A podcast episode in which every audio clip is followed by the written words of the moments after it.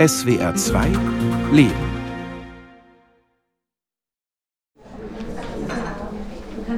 Läuft alles, ja? Ja. Ja? Okay, perfekt. Ja, herzlich willkommen auch zum Goldenen Oktober. Beginnen wir gleich mit dem Schmuck. Großen Quarzring, Silber, äh, Sterling Silber 925er. Der starten bei 40 Euro. Dagmar Ender beginnt das Los mit der Nummer 1 anzupreisen. Sie ist Auktionatorin, Kunsthistorikerin und eine von zwei Geschäftsführerinnen im Konstanzer Auktionshaus am See. Das erste Schmuckstück ist ein Fingerring, vergoldetes Silber mit einem ovalen Stein, der hellrosa glitzert. Der Durchmesser lässt darauf schließen, dass die Person, die den Ring mal getragen hat, eher dicke Finger hatte. Eine große Frau, ein Mann? Der Auktionskatalog verrät nichts über den Vorbesitzer oder die Vorbesitzerin. Jemand dabei? 40 Euro, 40 Euro, sonst machen wir weiter. Den Ring will heute niemand ersteigern. Dafür geht kurze Zeit später der Preis für eine Diamantbrosche in Schleifenform in die Höhe. Sehr schön im Saal, vielen Dank. 1200, 1300 bei mir im Schriftlichen. 1300 bei mir im Schriftlichen, müssen Sie 1400 machen. 1400 im Saal. Im Saal sitzen knapp 30 Männer und Frauen auf Lederstühlen. Sie blicken zum Pult, an dem Dagmar Ender in pink leuchtendem Kleid Beschreibungen und Zahlen runterrasselt. Mit einem Holzhammer besiegelt sie das finale Gebot. Noch viel mehr Menschen bieten auf anderen Plattformen mit, im Internet, am Telefon und manche Kunden haben vor der Auktion ein schriftliches Höchstgebot abgegeben. Im Saal sitzt eine Dame mit langen dunklen Haaren und weißer Bluse, die immer wieder ihr rundes Schild mit der Nummer 11 in die Höhe hält. Momentan führendes Gebot im Saal. Zum ersten 1600 Euro, zum zweiten und 1600 Euro zum herzlichen Glückwunsch an die Elf. Dankeschön. Es sind etwa fünf bis sechs Auktionen im Jahr, auf denen Dagmar Ender und ihre Kollegin Konstanze Preis Schmuck, Uhren, Porzellan, Gemälde, Bücher, Lampen, Teppiche und vieles mehr versteigern. Die eigentliche Arbeit für so eine Auktion beginnt dabei schon Monate vorher.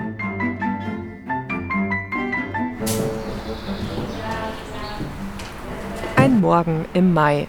Die Auktionatorinnen steigen zusammen mit ihrem Mitarbeiter aus einem weißen Lieferwagen aus. Der Kunde, mit dem sie verabredet sind, empfängt sie vor einer Villa in der Bodenseeregion. Name und genauer Ort sollen anonym bleiben. Gehen wir gleich in Medias Res. Der Kunde hatte im Vorfeld Fotos geschickt. Nun führt er Dagmar Ender und Konstanze Preis durch das Haus. Sie sollen prüfen, was sich bei einer Auktion verkaufen lassen könnte. Es wartet viel Arbeit auf sie, denn die Villa ist vom Keller bis unter das Dach gefüllt. In einem der Räume sind Pelzmäntel und Handtaschen ausgebreitet. Auf einem Tisch im großen Wohnzimmer stehen Zinngefäße. Hier Zinn ist Lyriker, ja. Obwohl, da sind ein paar alte Sachen dabei, also wirklich alte Sachen. An den Wänden hängen Stiche, Aquarelle und Ölgemälde. Das sind Fikusbilder. Ja. Hans-André Fikus war ein Maler, der ab 1946 in Friedrichshafen gelebt hat. Viele seiner Aquarelle zeigen den Bodensee in wässrigen Grau- und Brauntönen. Sie sind für das Auktionshaus durchaus interessant. Das verkauft sich immer noch ganz, ja. ganz gut. Also Bodenseeansichten, vor allem wenn es ja. andere Ansichten sind, ist ein bisschen schwieriger. Um an potenzielle Waren für ihre Versteigerungen zu kommen, sind die Auktionatorinnen immer auf der Suche nach kleinen und großen Schätzen. Die Menschen, die ihnen Objekte anbieten, werden auch Einlieferer genannt. Manche kommen direkt nach Konstanz, aber wenn es um große Nachlässe geht, dann fahren die beiden Frauen persönlich vorbei. Dagmar Ender sagt, sie mag diesen Teil ihrer Arbeit besonders gern. Dass man so Mäuschen spielen darf und äh, wirklich zu den Menschen nach Hause kommt und in ihr Privates das eigentlich auch einen Blick werfen darf und sie uns da Tür und Tor öffnen. Das kann eine kleine Einzimmerwohnung sein oder eine Villa. Dagmar Ender erinnert sich gut an einen Hausbesuch im Schwäbischen. Das Haus war ein wenig verfallen. Das sah wirklich ein, ein wenig gruselig aus mit den Rollläden, die alle nach unten waren und der Putz, der runterbröckelte. Und dann kamen wir in die Wohnung, die leider wirklich ein bisschen messihaft war, aber dann gab es eine riesen Hieb- und Stichwaffensammlung mit einem Richtschwert aus dem 17. Jahrhundert. Genau. Also das war auch spannend. Da hat uns dann die Schwester des leider verstorbenen Sammlers dann gesagt, damit haben sie wohl schon als Kinder gespielt. Wir waren auch schon in Häusern, wo seit 30 oder 40 Jahren keiner drinne war. Da wurde einfach die Türe aufgeschlossen und es war als ob gerade gestern jemand rausgelaufen wäre mit einer dicken Staubschicht. Konstanze Preis ist Betriebswirtin und die zweite Geschäftsführerin des Auktionshauses. Sie wird mit dem Kunden später den Vertrag besprechen. Porzellan ist ja auch interessant mhm. für euch, ja, oder? Ja, auf jeden Fall. Schauen wir da gerade nochmal rein. Aber auch die Asiatiker, die dabei sind, auch der Kashpo, der da vorne steht. Kashpo bedeutet so viel wie Übertopf. Weißes Porzellan in Blau mit einer Landschaft bemalt. Der Topf stammt aus China. Mein Vater war Sammler, der hat alles gesammelt, was man irgendwie sammeln konnte. Nach dem Tod seines Vaters und seiner Stiefmutter hat der Kunde nun die Aufgabe, den Haushalt aufzulösen und das Erbe zu verteilen. Wir haben Abschied genommen von diesen ganzen Sachen. Wir haben letzte, vor zwei oder drei Wochen nochmal die ganze Familie hier gehabt. Jeder hat sich noch was rausgepickt, was er haben wollte, wo sein Herz dran gehängt äh, ist. Und jetzt geht es einfach darum, wir wollen die Sachen nicht verramschen, wir möchten sie einfach jemand anbieten, der kompetent ist und der weiß, was er macht. Also, dass sie noch irgendwie weiterleben? Genau, dass es geschätzt wird. Fällt Ihnen das also jetzt dann eher schwer, hier jetzt noch die restlichen Sachen loszuwerden? Weil ich kann mir vorstellen, dass da viele Geschichten auch für Sie dranhängen. Es sind viele Geschichten dran, aber es fällt mir nicht mehr schwer. Man hat seinen eigenen Haushalt in der Zwischenzeit, man hat seine eigene Geschichte. Selbst wenn man Sachen mitnehmen möchte, man hat ja meistens dann auch keinen Platz mehr. Laut Statistik besitzt ein europäischer Haushalt durchschnittlich 10.000 Gegenstände. In dieser Villa sind es sicherlich mehr. Die Frage, wohin mit all diesen Sachen, stellt sich spätestens nach dem Tod eines Menschen oder schon, wenn man in eine kleinere Wohnung umzieht.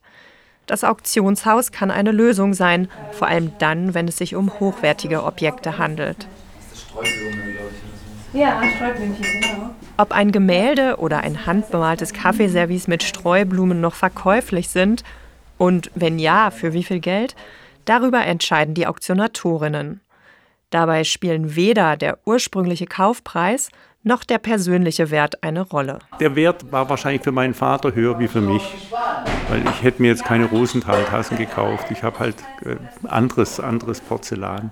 Äh, von daher könnte ich es jetzt mit zu mir nehmen. Ich würde es in den Keller stehlen und irgendjemand müsste es nach meinem Tod dann äh, äh verkaufen. Von daher mache ich es lieber jetzt, wenn ich mitbekomme, dass es Leute gibt, die sich dafür interessieren. Und was ist für Sie wichtiger, dass es noch in Hände kommt, die das Porzellan oder ein Möbelchen schätzen? Oder ist es schon auch wahrscheinlich freuen Sie sich schon auch, wenn noch ein bisschen was finanziell bei rumkommt, oder? Ich, ich wäre ein schlechter Kaufmann, wenn das nicht ein Punkt wäre. Aber mir geht es tatsächlich schon auch sehr darum, dass die Sachen wertgeschätzt werden. Das ist für mich wichtiger als äh, jetzt bloße Profit. Das ist auch schön. Ja. Ist auch in einem guten Zustand. Mhm. Dagmar Ender beugt sich über ein Gemälde und erkennt sofort, dass es restauriert wurde. Sie wendet feine Porzellantassen mit Blumendekor und kann anhand des Stempels sagen, ob es einen Wert hat oder Ramsch ist. Man kann Dagmar Ender und Konstanze Preis durchaus als Schatzsucherinnen bezeichnen. Bei einer Kundin hatten wir gefragt, ob wir auch in den Schrank schauen dürfen und dann sagte sie, ja, das möchte ich eh alles wegwerfen und dann haben wir gesagt, dürfen wir trotzdem reinschauen. Sie verfügen über Wissen, das ihre Kunden nicht haben. Und dann war ein wunderschönes Porzellanservice, das nachher 2500 Euro gebracht hat in dem Schrank. Das war der Schatz, den wir gefunden haben. Der Villenbesuch ist eine Reise durch verschiedene Epochen, Länder und Stilrichtungen. Dagmar Ender muss das auf Anhieb zumindest grob einordnen können lernt man im Alltag. Und natürlich lernt man wirklich an den Objekten und mit den Objekten. Für ihr Kunstgeschichtsstudium war sie zum Teil auch in Italien. Das ist was, was man wirklich vor allem im deutschen Studium nicht lernt. Also ich habe auch im Ausland studiert, da ist man ein bisschen näher an den Objekten. Aber natürlich muss man mit den Objekten arbeiten. Man muss auch selber auch eine Liebe dazu haben und sich auch damit beschäftigen wollen. Ne? Über ein Praktikum bei einem großen Auktionshaus hat sie das Geschäft mit den Versteigerungen kennengelernt und wusste, das will ich machen. Inzwischen arbeitet sie seit zehn Jahren in der Branche, früher als Angestellte und seit 2020 im Auktionshaus am See, das sie zusammen mit Konstanze Preis gegründet hat. In der Villa verschafft sie sich nur einen groben Überblick. Später wird sie die eingelieferten Waren noch genauer unter die Lupe nehmen, mit Hilfe von Büchern und Katalogen und manchmal bittet sie auch andere Experten um Rat. Das können wir mitnehmen. Also das hier. Alles, was jetzt quasi genau, auf dem Tisch ist. Okay. Genau, dann kann ich da gleich. Vielleicht ist es ganz gut, weil kann ich das unten reinpacken.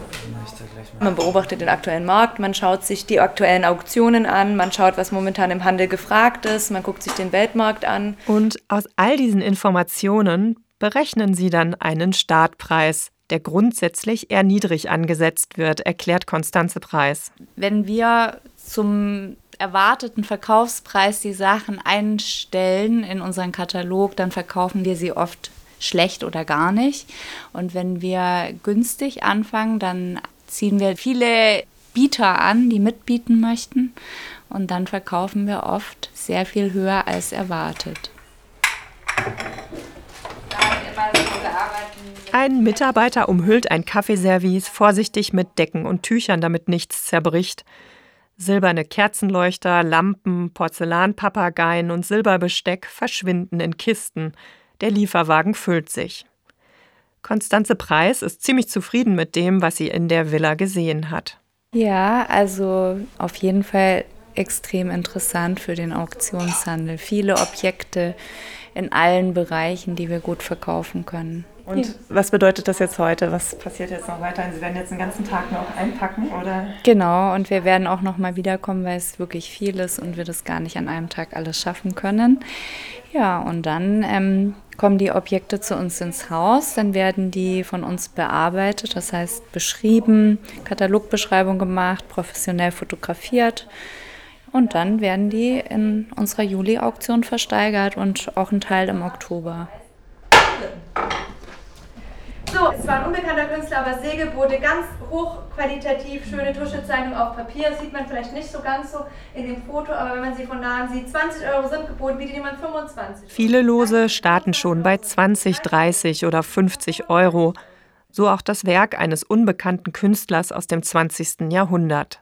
Segelboote auf glatter Wasseroberfläche unter wolkenverhangenem Himmel, am Horizont Bergpanorama. Tuschezeichnung auf Papier. So die Beschreibung im Auktionskatalog. 60 sind gefragt. Bietet jemand 60, sonst geht's für 50 Euro zum ersten, 50 Euro zum zweiten, 50 Euro zum. für die 1342. Wir sind ein bürgerliches Auktionshaus und wir möchten alle Kundenkreise ansprechen. Also wir haben auch günstige Dinge, das heißt Sachen unter 100 Euro und gerade auch bei so großen Nachlässen wie auch in der Villa gibt es Dinge, die muss ja, ist ja nicht alles hochwertig oder also vielleicht doch hochwertig, aber ist halt der vom Marktpreis her eher günstiger im Moment. Es sind aber nicht immer nur die großen Nachlässe aus Villen oder Häusern, die Dagmar Ender und Konstanze Preis versteigern. Manchmal kommen Menschen mit einzelnen Stücken vorbei. Das Porzellanservice mit Goldrand zum Beispiel, das noch für den Katalog bearbeitet werden muss. Eine ältere Dame hat es gebracht. Sie wird sich verkleinern, weil sie aus ihrer Wohnung in ein Altersheim zieht.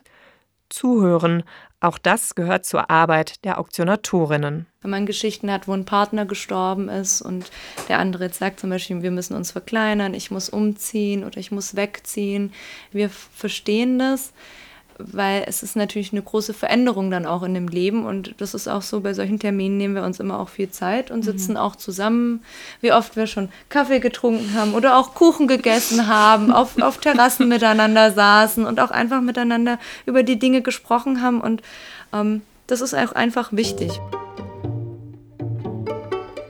Ja, wir empfehlen auch immer, dass man sich wirklich auch so die Zeit lässt, bis man sich zum Verkauf entscheidet, weil wenn wir einmal verkauft haben, sind die Dinge weg.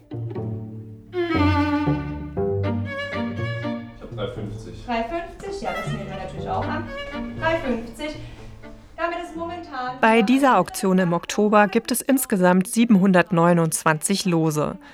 Über Stunden hinweg wird eins nach dem anderen aufgerufen. Im Publikum verlassen Menschen den Saal, neue kommen dazu und setzen sich. Eine Kollegin von Dagmar Ender übernimmt zwischendurch das Aufrufen der Gebote.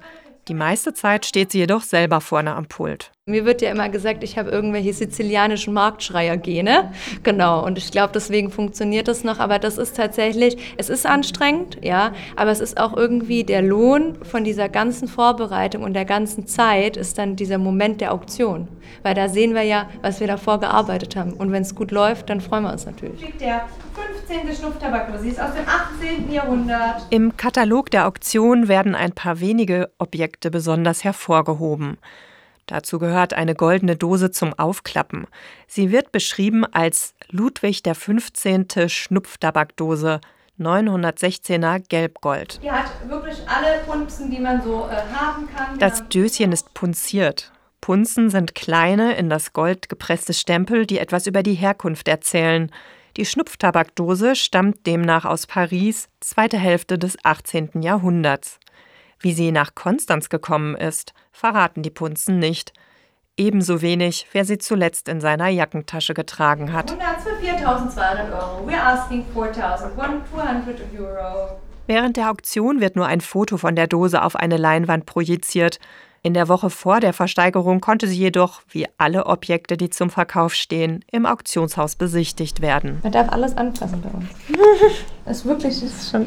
Wow, die ist relativ schwer ja, dafür, das dass es. Karat Gold, ja. Ja, dafür, dass jemand das wahrscheinlich in seiner Tasche immer rumgetragen hat. Neben Ringen, Halsketten, Broschen und Uhren ist die Schnupftabakdose auf schwarzen Samt gebettet. Wo haben wir ihn denn?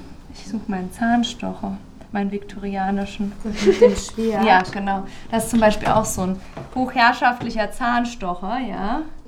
Also Ende so 19. Jahrhundert. Dagmar Ender zieht einen winzigen goldenen Degen aus der Vitrine, 7,5 Zentimeter lang.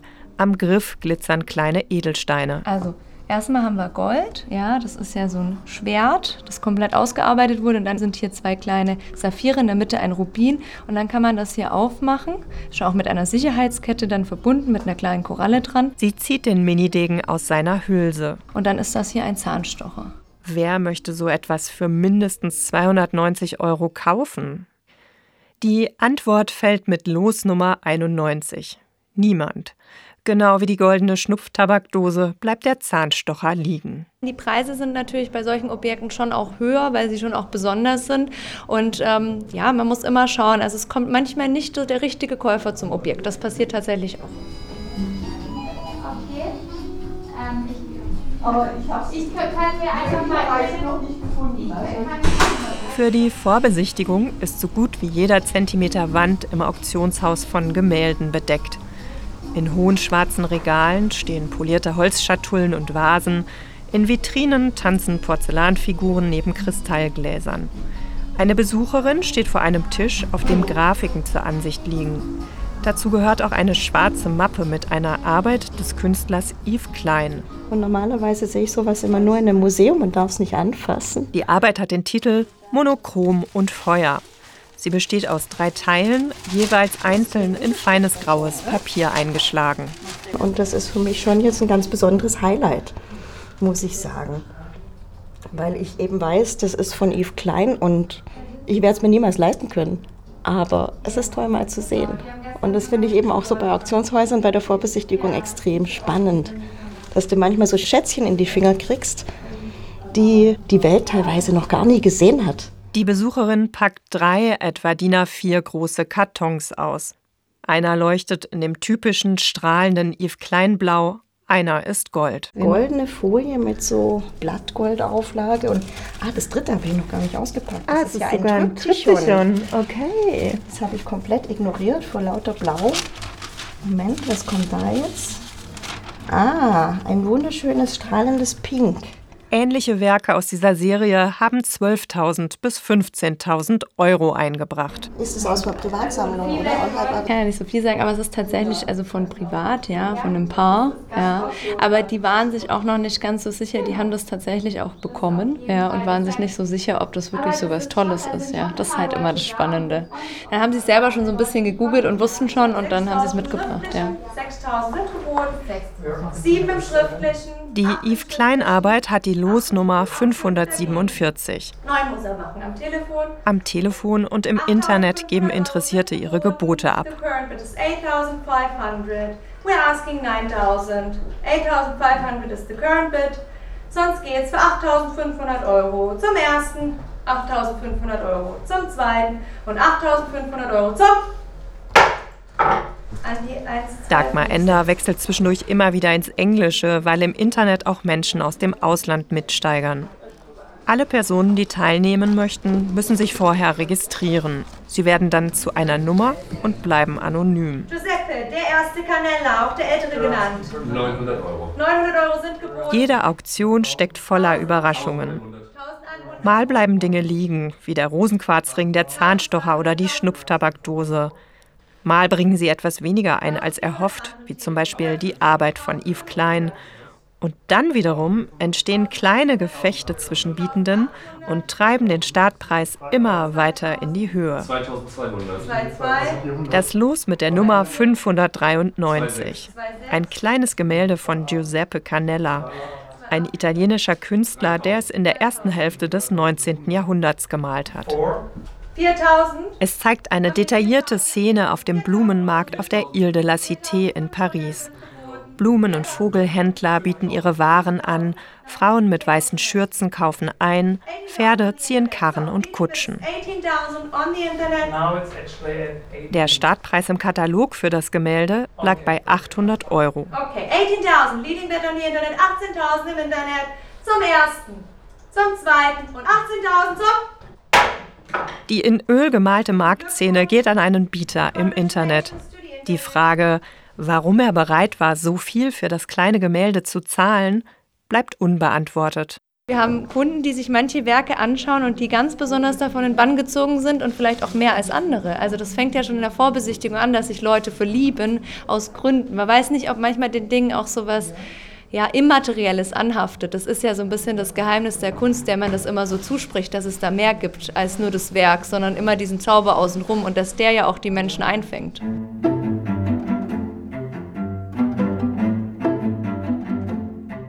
Nach mehr als sieben Stunden ist die Auktion beendet. Dagmar Ender und Konstanze Preis sind müde, aber sehr zufrieden. Also wir haben bestimmt 90 Prozent verkauft, waren einige Einlieferer da, die haben sich auch sehr gefreut. Wir haben super gute Zuschläge erzielt. Schöne Auktion.